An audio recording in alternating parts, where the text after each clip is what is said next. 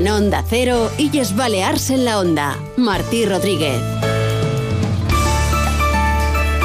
Buenas tardes, les saludamos desde Fitur en Madrid que hoy despide los tres días de actividad abierta a los profesionales. Eh, ya mañana, también el domingo, este recinto se va a llenar de curiosos, deseosos por conocer las tendencias y por captar ideas para sus próximas vacaciones. Decíamos, tercera jornada de feria en la que parte de la actividad se ha concentrado fuera del recinto con reuniones y encuentros más discretos que el miércoles y el jueves. Ya gran parte de las autoridades ha regresado a Baleares, aunque permanecen por aquí el sector privado, representantes de las empresas de las islas. Reina un ambiente de optimismo, se lo hemos venido contando, porque las previsiones para este 2024, al menos a estas alturas del año, son buenas para nuestras islas.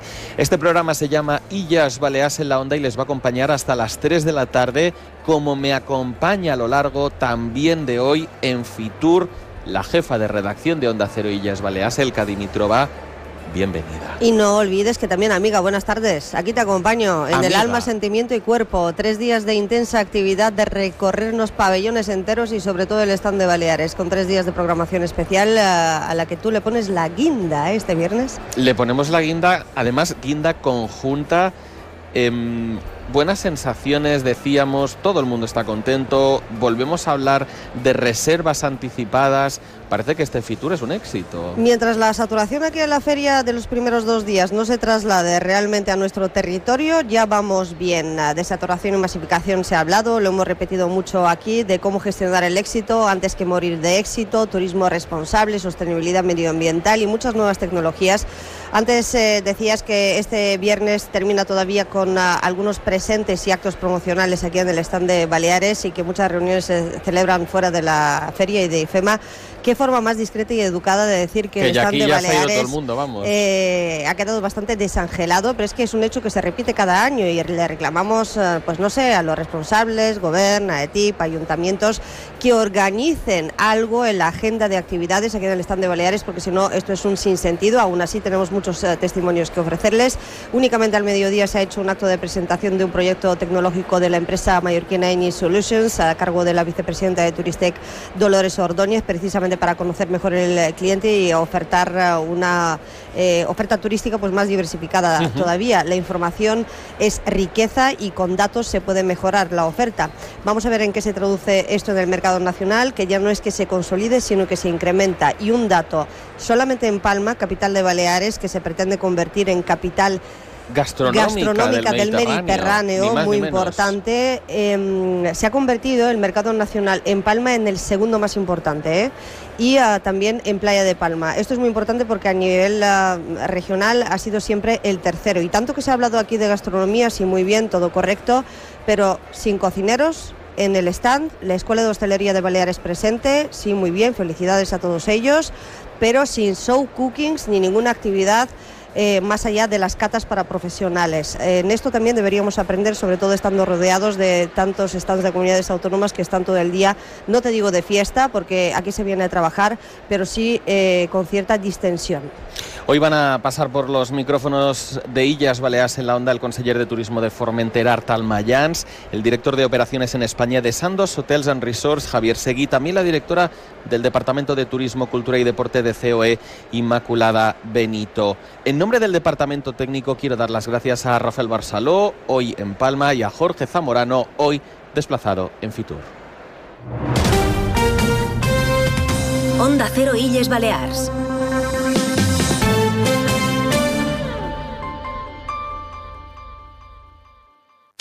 Los premios Onda Cero homenajean a las personas y colectivos más destacados de nuestras islas. Pronto conoceremos a los ganadores de los premios Onda Cero Mallorca 2024 y el lunes 19 de febrero celebraremos la gala en el Auditorium de Palma. Premios Onda Cero Mallorca.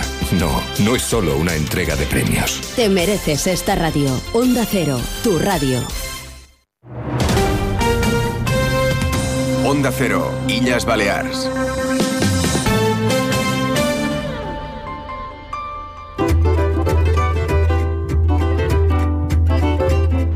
Formentera se promociona un año más en Fitur 2024 y muchos pensarán que Formentera, la Pitiusa Menor, no necesita promoción, pero hay ciertos segmentos o elementos de la oferta turística que sí que necesitan dar a conocerse un poquito más. Tanto es así que el lema de la campaña promocional de este año ha cambiado. Nos lo va a contar aquí en los micrófonos de Onda Cero el conseller de Turismo de Formentera, Artal Mayans. ¿Qué tal? Un placer. Buenas, ¿qué tal? Muy bien, estamos aquí encantados de estar con vosotros. Gracias por acompañarnos, porque es cierto que este año hay algunos cambios, empezando por el lema de la campaña promocional de la isla para llegar al público nacional. Cuéntenos. Sí, bueno, eh, nació todo como, como como parte del propósito que tenemos de desestacionalización, ¿no? porque como tú has dicho, la isla es verdad que sí que se vende prácticamente sola, todo, todo el que quiere trabajar eh, con nosotros, bueno, eh, nos hacen ofertas muy, muy jugosas para, para, venir a trabajar con nosotros porque el, sitio acompaña. Pero nosotros queríamos también enfocar un poco en, no solo el sol y la playa, que por supuesto, eh, bueno, las playas que, tenemos que no hace falta venderlas, pero queremos también dar a conocer que tenemos una gastronomía excelente, tenemos un, pescado, un arroz, unos chefs eh, locales con productos de kilómetro cero eh, excepcionales y además eh, tenemos muchas otras cosas, ¿no? Tenemos unos parajes naturales, unas rutas verdes donde tú puedes practicar deportes como windsurf, que tenemos varios campeones del mundo de windsurf. Tenemos, puedes practicar ciclismo, puedes practicar eh, bueno, cualquier tipo de, forma de, ya sea el correr, maratones, runnings, hay mm. gente que viene a entrenar ahí y, y, es, y, es, un sitio que acompaña porque no, no tienes la presión que tienes en una, en una ciudad, ¿no? De, los coches, del tráfico. Sí que es verdad que parece que en los meses de julio y agosto hay más tráfico, pero el tráfico que tenemos en la isla, que nosotros decimos, uy, qué, qué tráfico hay, no tiene nada que ver a, lo que sea un día tranquilo aquí, aquí en Madrid. Bueno, julio y agosto, principalmente, ¿no? Con los motorinos, como dicen uh, los italianos en Formentera. Claro. Pero de todas formas, esa carretera de 19 kilómetros de punta a punta, 20 y pico, si va uno eh, andando, eh, da mucho de sí. Es increíble como tan poco espacio eh, puede abarcar tanto, ¿no? A la vez que ser preservado. Me gusta mucho el lema de este año, como le decía, la formentera que tú eliges, porque efectivamente cada uno puede elegir su formentera, sobre todo los residentes a los que nos gusta viajar fuera de los meses de verano, que es cuando, una, tenemos las islas, las islas un poquito más accesibles y también asequibles y muchos pues eh, podemos disfrutar un poquito más de nuestro, de nuestro territorio. Y yo le reconozco una, una cosa, em, voy todos los años varias veces a Formentera y siempre descubro algo nuevo la última vez me parece que fui en el puente de diciembre, fíjese que es una fecha absolutamente impensable para muchos para hacer turismo en Formentera, que hay mucha planta cerrada, incluso oferta de restauración, pero quedan cosas. Y mm, hicimos una excursión con bicicletas eléctricas por unos lugares maravillosos hasta ahora desconocidos por mí. ¿Cómo es posible que veintipico kilómetros de largo den para tanto?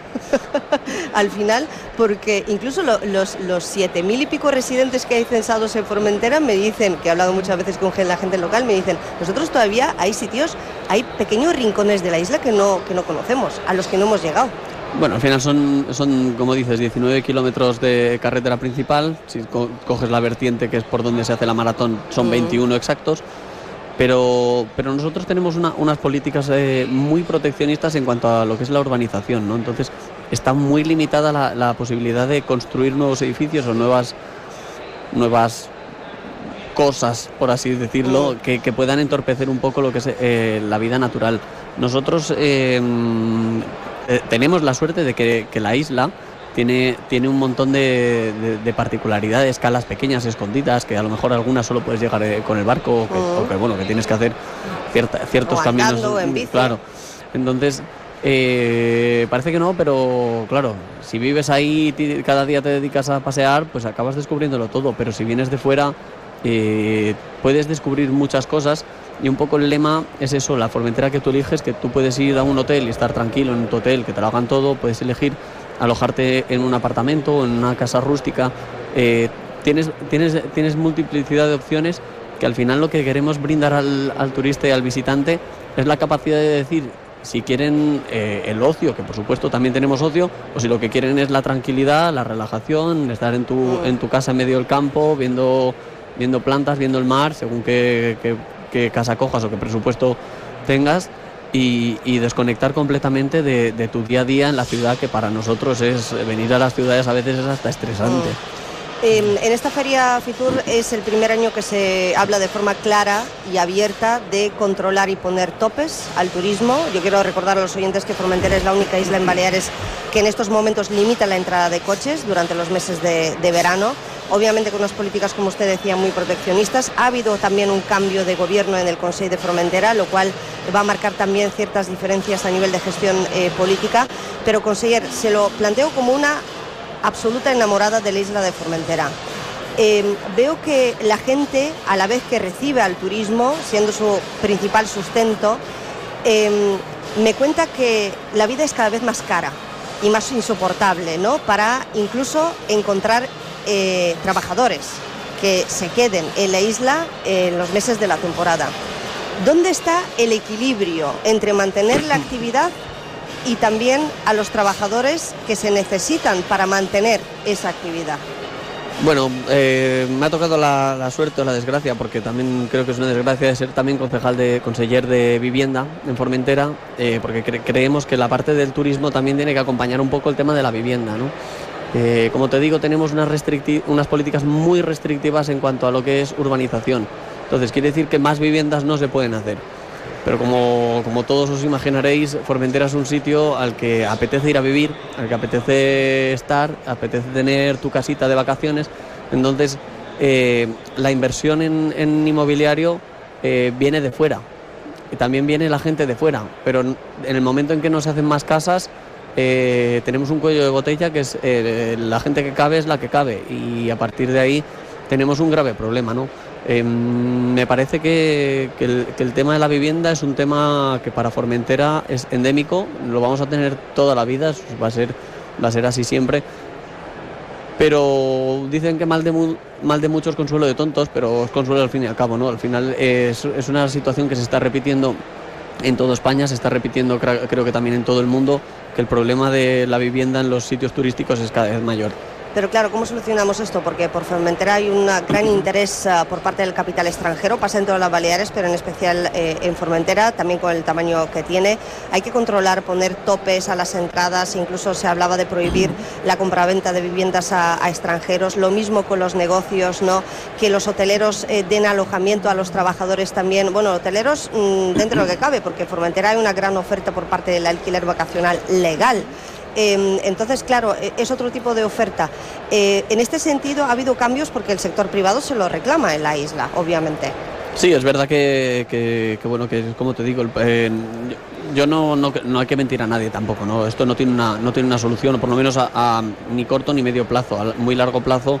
Eh, puede que la tecnología y, algún tipo de desarrollo que todavía no, no conocemos o que no, no hemos sabido aplicar eh, se, empiece a, poder facilitar estos problemas. Pero en el momento en el que no se pueden hacer más casas y sigue llegando más gente, el problema va a seguir ahí. Lo que nosotros sí que tenemos eh, ya desde hace muchos años es una legislación bastante más restrictiva que en muchos otros sitios en cuanto al número de plazas turísticas. Sí que es verdad que en los últimos años se dieron muchísimas plazas turísticas que, bueno, más que darse, se regularizaron, pero en el momento en que tú las regularizas ya las tienes eh, en el mercado, ¿no?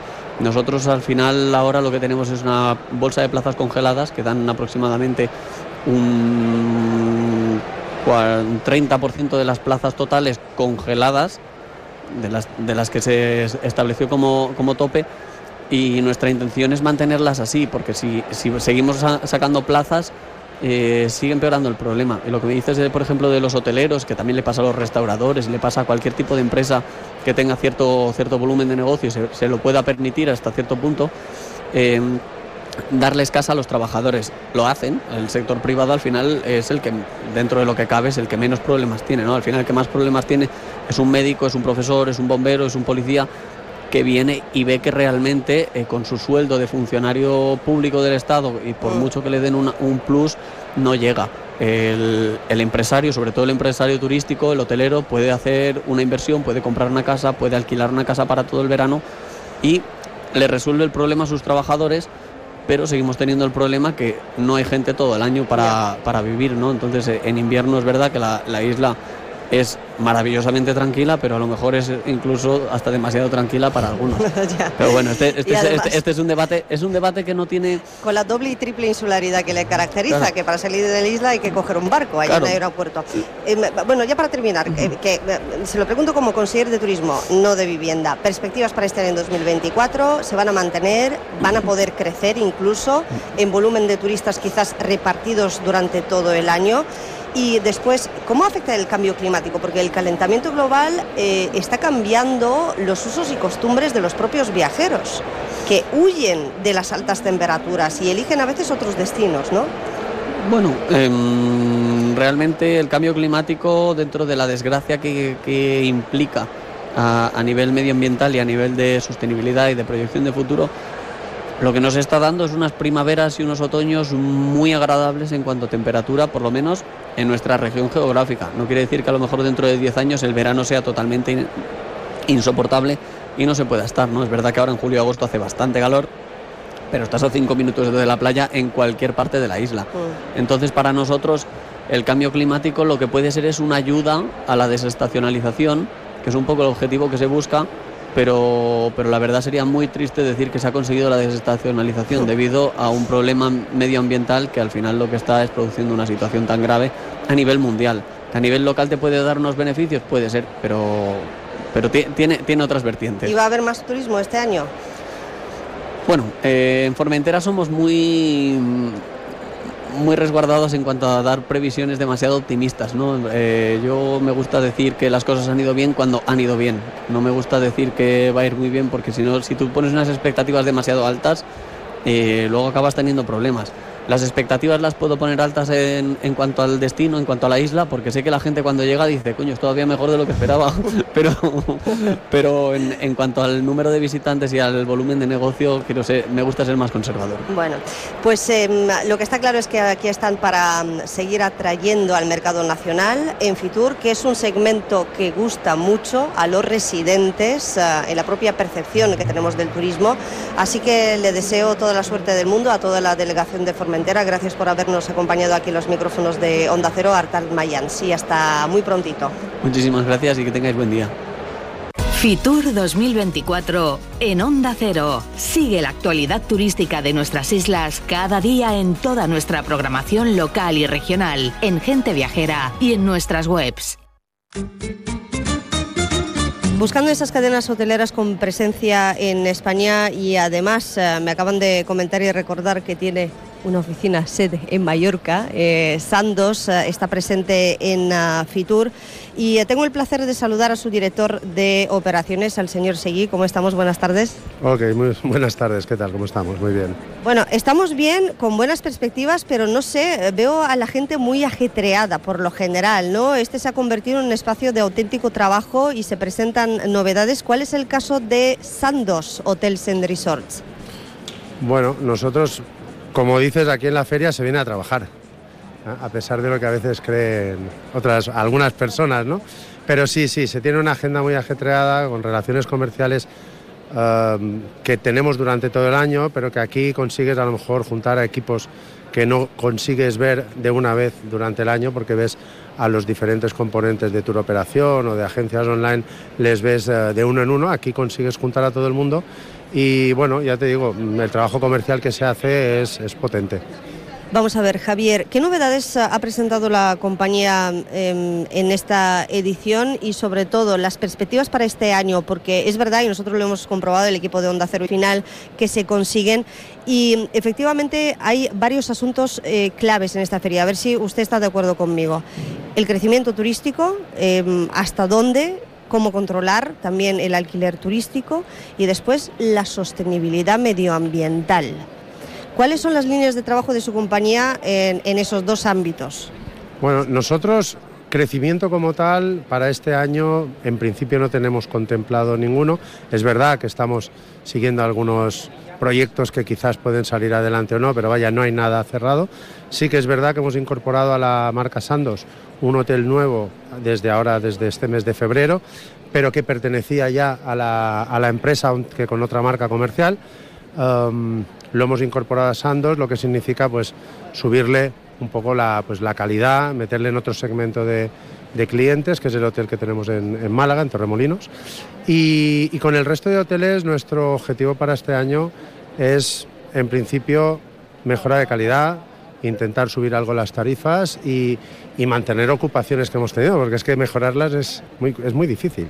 Este año ha sido, el año 2023 ha sido un año con unas ocupaciones, la verdad que muy, muy altas y, el mejorar los resultados no puede pasar por más ocupación, pues porque es casi imposible, sino por eh, incrementar el precio, el ingreso eh, y, poder sacar un, resultado mejor, simplemente eso. ¿Me está hablando de altas ocupaciones en el mercado español o también eh, del Caribe? Bueno, en concreto en México, donde tiene Sandos principalmente presencia. Bueno, yo, no llevo México, yo llevo los hoteles de España, pero es verdad que en México también las ocupaciones este año han sido bastante buenas y los precios también se han incrementado con respecto al 2022. A 2023 ha sido un año, la, verdad que, que fantástico en este sentido. Yo creo que a todos nos gusta viajar, nos hace un poquito más felices, pero el cliente el turista empieza a buscar cada vez eh, más una oferta turística más sostenible, más ecológica, más responsable con el entorno, no solamente medioambiental. ¿no? Eh, usted que mm, además sabe mm, todo el trabajo que se ha hecho en el sector y concretamente en su compañía en el año 2023, em, eh, ¿cree que estamos en el buen camino en general, la sociedad y el sector privado al que se le pide máxima responsabilidad en este sentido? Yo creo que el camino es bueno. Ah, lo que pasa es que esto no es algo de 2023, es algo que viene ya de hace años. Nosotros empezamos realmente, yo creo que fue más o menos en 2016, 17, ya a implementar políticas realmente de, sobre todo dirigidas a la parte medioambiental. La sostenibilidad es mucho más, pero dirigidas a la parte medioambiental, pues con reducción de plásticos, plantación de placas solares, reducción de, de agua, por ejemplo, o sea, control de agua, etcétera. Pero bueno, desde hace años estamos inmersos en un proceso de, mejora en la sostenibilidad en todos los hoteles, también en la parte que es social, ¿no? Ah, desde el 2018 tenemos un acuerdo a nivel cadena en España con Save the Children, por ejemplo, donde cada año renovamos este acuerdo, donde hacemos acciones para recaudar fondos, donde la empresa pone fondos propios también para aportar a ciertos proyectos de Save the Children, con lo cual estamos súper contentos, aparte de todas las acciones que se hacen a nivel local, pues con asociaciones benéficas locales o con temas de formación o con temas de colaboración pues con los ayuntamientos cuando nos la piden para cualquier tipo de, evento o de, o de acción que hagan ellos dentro de los municipios donde están nuestros hoteles. Es decir, hay mucho más que la parte medioambiental y es verdad que la dirección es esa. Mm, lo único que mi percepción es que de momento, a pesar de que estamos nosotros, las empresas, apretando mucho y las instituciones también nos aprietan mucho, más que apretar ellas. lo, que, lo que es verdad es que hasta qué punto está todavía el cliente dispuesto a pagar más por tener un viaje más sostenible. Esa es la, digamos, es la discusión que podemos tener ahora. Todo el mundo está dispuesto o preferiría ir a un hotel que sea sostenible, pero a pagar más por ir a un hotel que sea sostenible, ahí todavía eh, hay, que, hay que mejorar mucho en ese, en ese aspecto. ¿no? La gente se tiene que concienciar porque la sostenibilidad no es barata.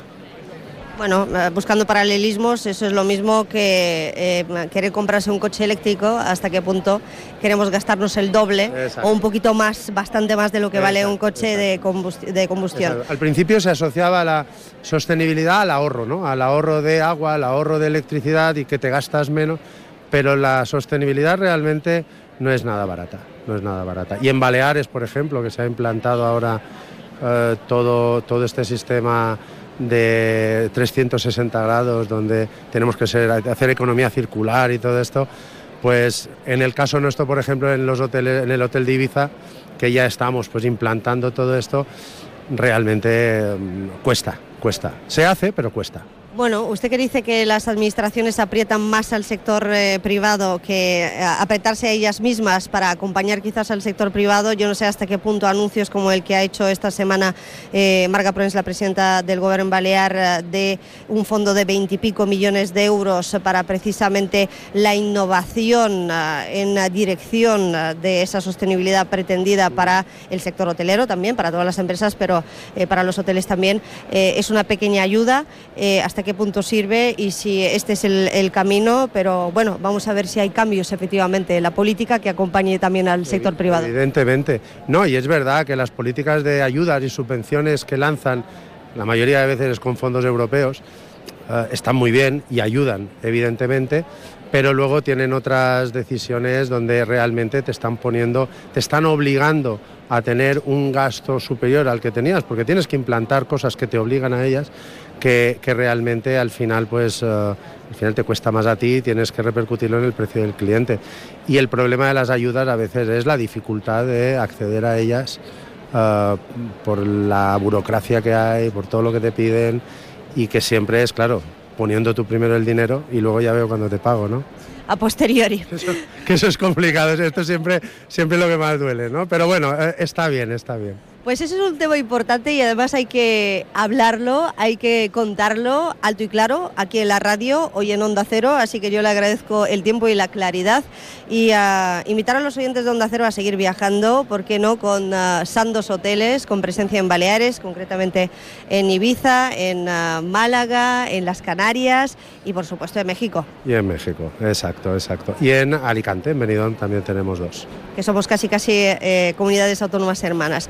Muchísimas gracias y buena feria, que se confirmen los buenos resultados y que la memoria de sostenibilidad del 2024 sea todavía mejor que la del 23. Bueno, eso es lo que esperamos. Acabamos de sacar la de 2023, que ha estado bastante bien. Eh, nosotros llevamos haciendo esta memoria de sostenibilidad tres años y la verdad que, que, bueno, esperemos que la del 2024 sea todavía mucho mejor. Javier Seguí, director de operaciones, gracias. Muchas gracias, muchas gracias a vosotros. La recta final, la directora del Departamento de Turismo, Cultura y Deporte de COE, Inmaculada Benito, no ha querido faltar a esta cita con Fitura. Escuchemos su análisis. Muy buenas tardes. Bueno, cerramos una semana más, una semana muy importante. Yo diría que es la semana grande del, turismo en España. Es la semana de Fitur, que continúa hasta el domingo, pero que para los profesionales acaba hoy. Y venía pensando la firma de hoy, ¿no? Y, intentaba, para, como hay tantas cosas que contar en un Fitur tan, tan intenso, pues venía pensando cómo lo podía reducir. Y yo creo que, que son tres palabras que, definen muy bien lo que, lo que he vivido durante estos días y lo que creo que ha vivido otra mucha gente que, que ha estado en Fitur, ¿no?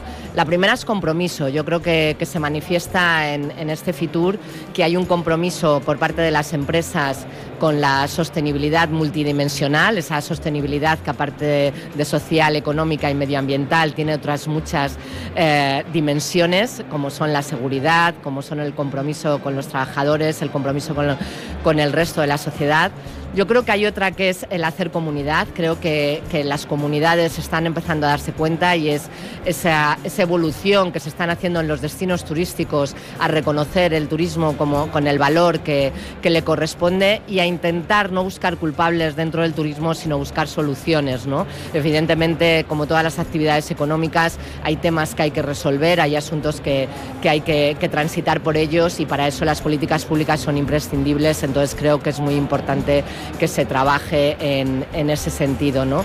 Y luego el tercero, que, que, es muy importante, que venimos años hablando desde las organizaciones empresariales, pero que siempre nos ha costado más, que es la colaboración. ¿no? Esa colaboración no solo público-privada, sino también una colaboración privada-privada, ¿no? una colaboración entre competencia, una colaboración entre diferentes empresas para conseguir que el turismo realmente siga cumpliendo su función que es esa función de, de, generar bienestar en las comunidades, de generar economía, de generar sociedad y sobre todo de generar cultura, ¿no? de, de que, puesto tan bonito, siempre hablamos de que es la industria de la felicidad, pero qué cosa más bonita que transitar por el planeta gracias a que el turismo lo hace factible.